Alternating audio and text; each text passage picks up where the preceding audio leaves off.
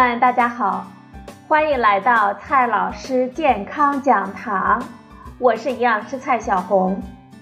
今天呢，蔡老师继续和朋友们讲营养聊健康。今天我们聊的话题是：痛风病人到底能不能吃豆类呢？痛风是困扰许多中老年人的一种疾病。痛风的产生与尿酸密切相关，它来源于体内尿酸的累积，而尿酸是嘌呤的代谢产物，所以痛风病人的一大饮食禁忌就是高嘌呤食物，而高蛋白食物往往伴随着高嘌呤，所以啊。很多朋友把高蛋白的大豆和豆制品也自然的屏蔽了，认为痛风病人不能吃豆类。那么，痛风病人到底能不能吃豆类呢？今天呢，我们就聊这个话题。在很多人看来，高蛋白的食物嘌呤的含量都非常的高，而大豆呢，也含有丰富的植物蛋白。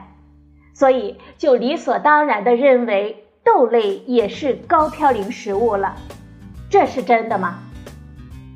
其实啊，我们吃的豆类食物，它的嘌呤并不高。如果我们仅看干大豆，干大豆的嘌呤含量还是很高的，每一百克的含量呢接近两百毫克，还是比较高的。不过，跟真正的高嘌呤食物比起来，大豆中的嘌呤还是要低一些的。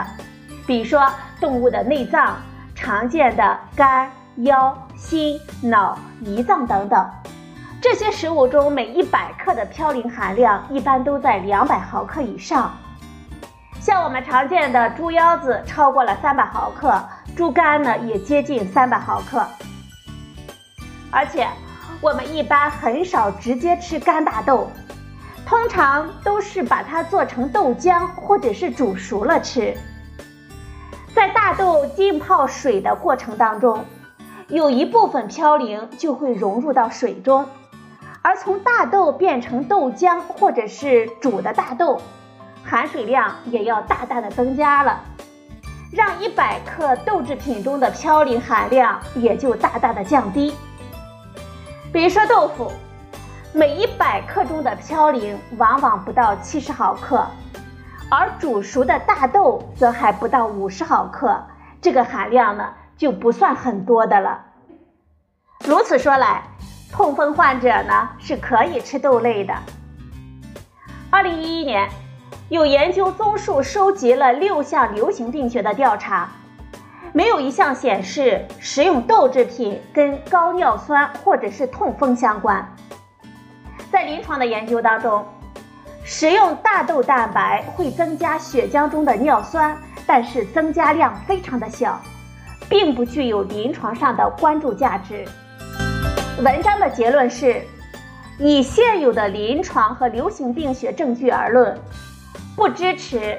吃大豆制品会导致痛风的医疗的传说，实际上，植物蛋白和动物蛋白对痛风患者的影响是不一样的。目前有不少的研究发现，植物蛋白还有助于降低尿酸的风险。新加坡国立大学的一项最新的研究发现。食用黄豆类和荚果类，比如说红豆、绿豆、大豆或者是豌豆等豆类食品，并不会导致痛风，反而还可能降低患上痛风的风险。而多吃鸡肉、鱼和虾等肉类和海鲜等等，则会提高患上痛风的风险。在中国中年男性中间进行的研究发现。膳食中的蛋白质总摄入量与高尿酸血症之间有相关性，但是其中动物性蛋白质呢有提升危险的趋势，而植物性蛋白质则有降低发生高尿酸血症危险的趋势。在所有的食物的类别当中，海鲜类食物与高尿酸水平之间的关系最为密切了，大豆制品则呈现负相关关系，而嘌呤含量比较高的蔬菜以及各种肉类与血尿酸水平没有显著的相关性。研究者的结论就是，吃海鲜类食物增加患高尿酸血症的危险，而豆制品则降低这种危险。在高尿酸血症与痛风治疗的中国专家共识中，则提出，高尿酸及痛风患者应该限制和避免的食物当中，并没有豆类。